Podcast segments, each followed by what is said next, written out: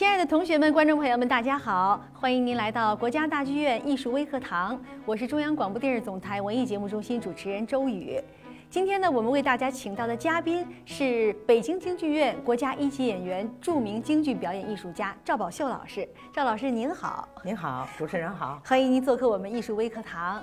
呃，大家都知道，您往这一坐呀，一定是要聊一聊老旦。那么，在京剧的众多行当中，老旦究竟有什么特色呢？大家都知道，呃，我们京剧呢是分很多行当的，嗯。呃，生旦净丑。是。老旦呢是属于旦行，嗯，顾名思义，老旦就是老年妇女。哦，啊，所以老太太这个系列的，比如说什么佘太君呐、嗯。什么岳飞的妈妈岳母啊，嗯。呃，徐庶的妈妈徐母啊，啊、这些，包括咱们大家特别熟悉的《吊金龟》里边的康氏啊，是，都属于叫老旦阴功的。嗯它和其他旦行的最大的区别，大家一听就知道，嗯，就是它的发声，它用的是大本嗓。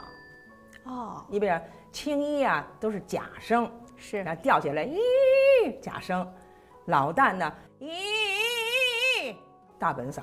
哦，嗯这么实哈，京剧已经有两百多年了，嗯但是呢，实际上京剧正宫老旦的形成只有一百多年。哦。一开始呢，他是二三路的老生啊，啊甚至于小花脸啊，哦。来来就是替代着演。啊啊。呃，后来就从龚云甫先生嗯。开创了我们京剧的正宫老旦。嗯。啊。正宫老旦呢，就是以唱为主，他呢把这个京剧老旦唱腔把它系列化了，哦所以他称之他为公派，也是正宫老旦的创始人。那么在他的后面呢，呃，就是这个李多奎先生，嗯哎，在继承这个龚元甫先生的这个基础上，嗯他又根据时代以及他自己的条件，嗯他又创立了李多奎李派。啊之后呢，嗯呃，李先生的弟子叫李金泉，嗯根据时代以及他个人的条件啊，他呢把老旦呢更加的呃丰富了，特别是唱腔和表演。大家呢在学这个老旦的时候呢，这个首先呢是需要有一条好嗓子，是他嗓音条件要求比较高，对。他首先呢，他本质的特别好，比较宽、比较亮、比较厚，嗯这这是一个。另外呢，这个老旦呢，要想把它唱出这个味道来，嗯首先有两点，就是从大家初学的这个基础上来说呢，要特别嗯、呃注意的一个是老旦的这个叟音。啊什么叫叟音呢？因为大家都会唱这个，呃，《吊金龟》里边叫张毅，嗯啊，叫张毅，这我的儿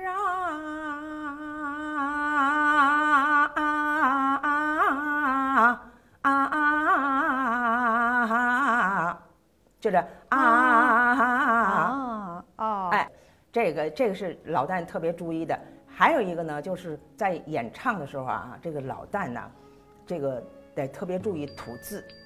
啊应该哎怎么就是你要想唱出味道来的话嗯哈，就是要把吐字要吐得特别嗯清楚，要注意这个字头、字腹、字尾吐字归音啊啊，这是京剧京剧哈所有的行当嗯规律，这是一样的，嗯。这吐字的规律是一样的。嗯。只不过呢，这个老旦有些字儿呢咬得更结实。啊。你不是这个叫张毅，这叫张，你这就把它声音一下就得打开、嗯。啊。这个叫叫这个交，嗯哎这个字头比较饱满。这个字头，嗯。对，字头是一擦而过，但是一定要有，嗯不能叫张毅。你听着这，我们叫没，我们的老先生说你这整个一白开水没搁茶叶，是吧？嗯所以呢，他就是要把这个字咬清楚了，这是嗯京剧各个行当要强调的。那这个唱白和念白之间有区别吗？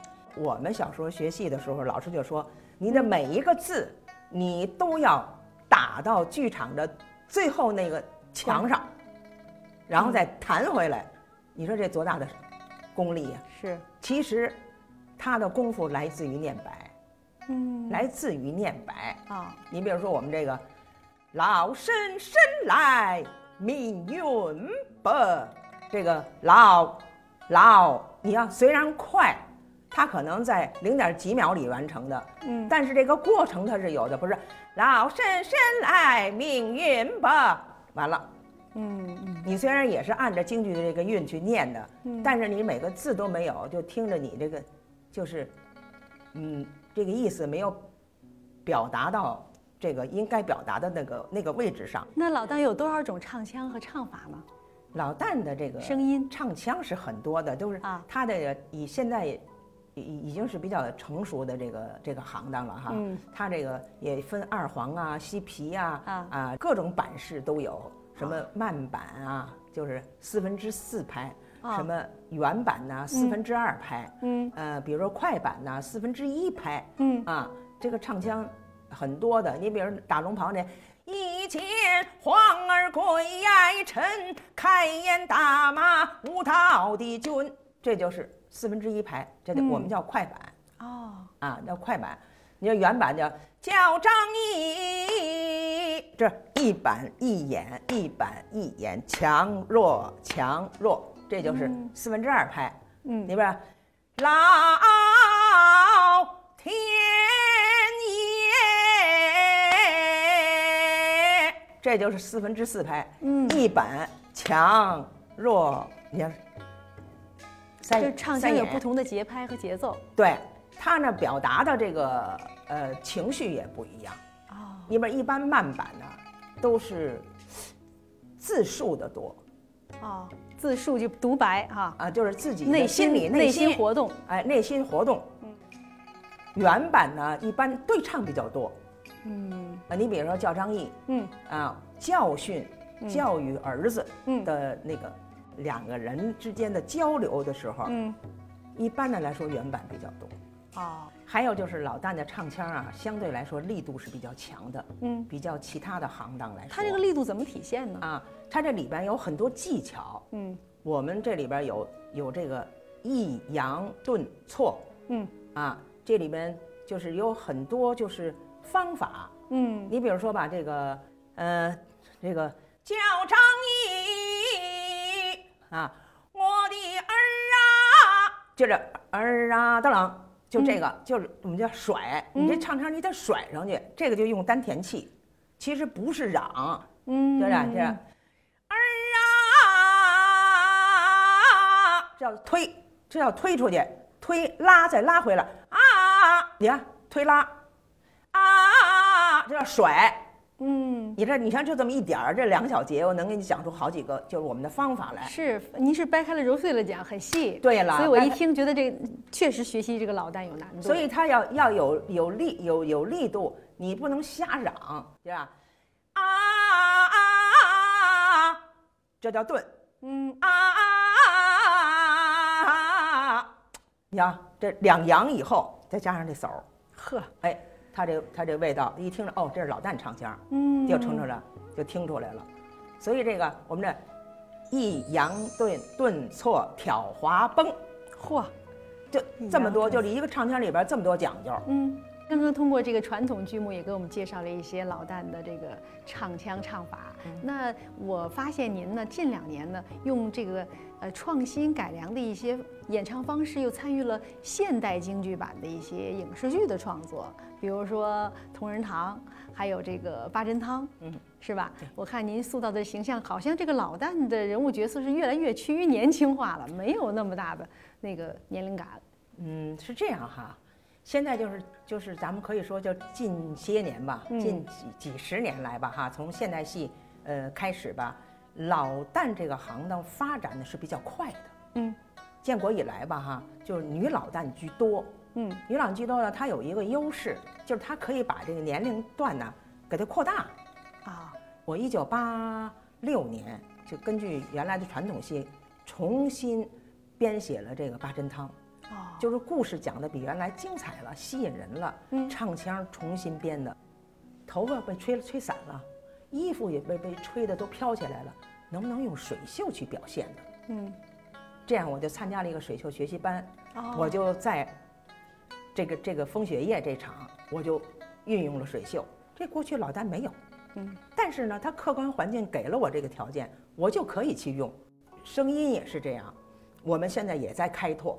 你比如说我演这《风雨同仁堂》，嗯，她演的是四十多岁的一个女人，我就不能那么铿锵有力，嗯，而且她是在她危难的时候，向这些个男人们在求求得帮助。嗯，你再那么铿锵有力，谁帮你啊？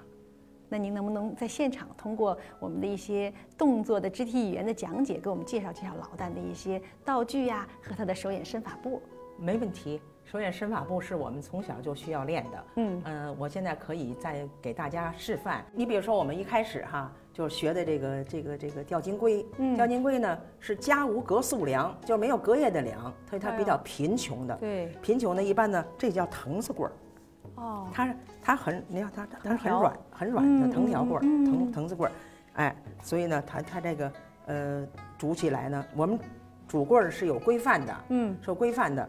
这个腕子一定要，我们这叫扣腕子，你不能这样，嗯，你这样，你看你看夹肘这，系列动作，你这嗯你看你这个肢体肘僵紧啊，就就夹起来了，不好看对对了，所以呢，我们要扣腕子，一下这胳膊就撑起来了。另外，这个大拇哥呢，要手指头肚拿着这个棍儿，不能这样。你一这样，你看我这胳膊立马下来一块儿。嗯，你一这样，手指头肚一拿，支撑起来，哎就起来刚才那使劲了，它就圆。对然后这个手也是要搁在这个胯骨这儿。嗯人家就初学的人哈，嗯初学的小孩儿什么，我得给他们讲，这叫抱棍儿，哦，抱棍儿，然后手搁在搁在这儿，然后脚脚一前一后。